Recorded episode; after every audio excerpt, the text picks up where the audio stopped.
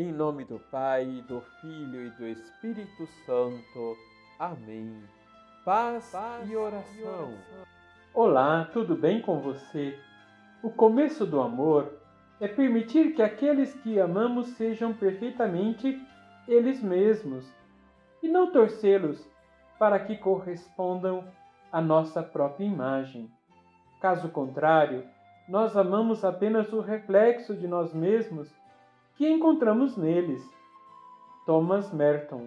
Liturgia, Liturgia diária. diária. Estamos lendo o capítulo 6 do Evangelho de João. Este capítulo é conhecido como o grande discurso sobre o pão da vida. Jesus se declara ser o pão da vida, versículo 35, o pão que desceu do céu. Diante dessa palavra de Jesus, eles começaram a murmurar contra ele, versículo 41. Como é que ele, sendo filho de José e de Maria, com os quais conviviam e conheciam bem, poderia ser Deus?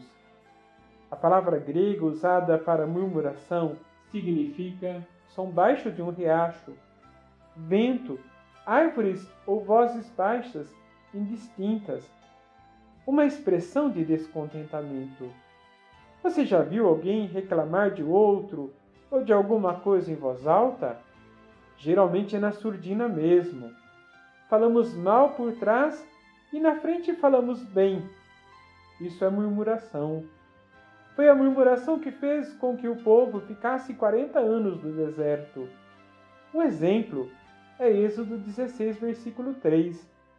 Deus queira que tivéssemos morrido pelas mãos do Senhor no Egito, quando nos sentávamos perto de nossas panelas de carne Deus respondeu à murmuração do povo, provendo-lhes a carne de codorniz e o maná.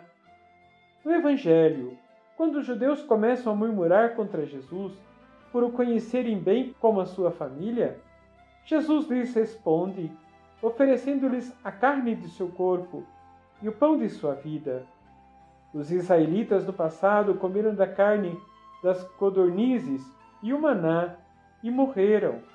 Jesus, porém, nos oferece sua carne imperecível do seu próprio corpo e o maná eterno como pão de nossa vida. Na Eucaristia, ele nos oferece o que há de mais precioso, a sua própria vida, alimento imperecível que nos dá a salvação e a vida eterna. Como tem sido nosso relacionamento com Deus? De gratidão ou de murmuração? Reconheço e adoro a presença de Jesus na Eucaristia ou fico desatento e tenho atitudes desrespeitosas com a presença do Senhor no Santíssimo Sacramento? Vamos rezar? Senhor, livrai-nos de toda murmuração contra a vossa vontade. Ensinai-nos a viver na docilidade do vosso Espírito que sempre nos conduz no caminho da vida. Assim seja. Receba a bênção do Deus Todo-Poderoso, Pai, Filho e Espírito Santo. Amém.